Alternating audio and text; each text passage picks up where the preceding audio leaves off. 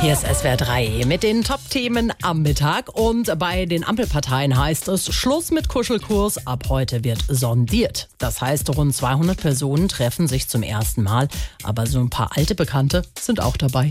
Na, mal wieder Lust, in kurzer Zeit ganz viele Menschen zu treffen. Und das alles während der Arbeitszeit. Das ist eine schöne Idee. Dann mach doch mit und sei eine von über 200 Personen beim Koalitions-Speed-Dating. Also ich will es unbedingt tun. Das ist ja toll. Äh, Mit etwas Glück triffst du dabei deine Traumpartnerin. Ich bin Annalena, Mutter zweier Kinder, leidenschaftliche Trampolinspringerin. Und das ist ein Muss.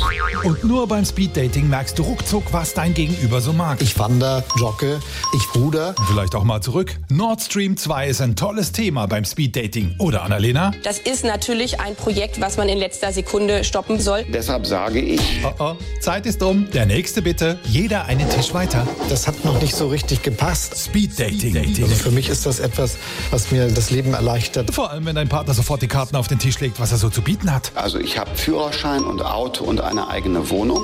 Speed-Dating. Ab heute auch im Regierungsviertel, damit und darauf aufbauend dann ein gutes Gefühl hat. Und wenn nicht, auch nicht schlimm. Man kann ja ein Speed-Dating auch mit Speed verlassen. Oder, Olaf? Ich habe meine Joggingschuhe mitgebracht. Nein. Doch. SWR 3.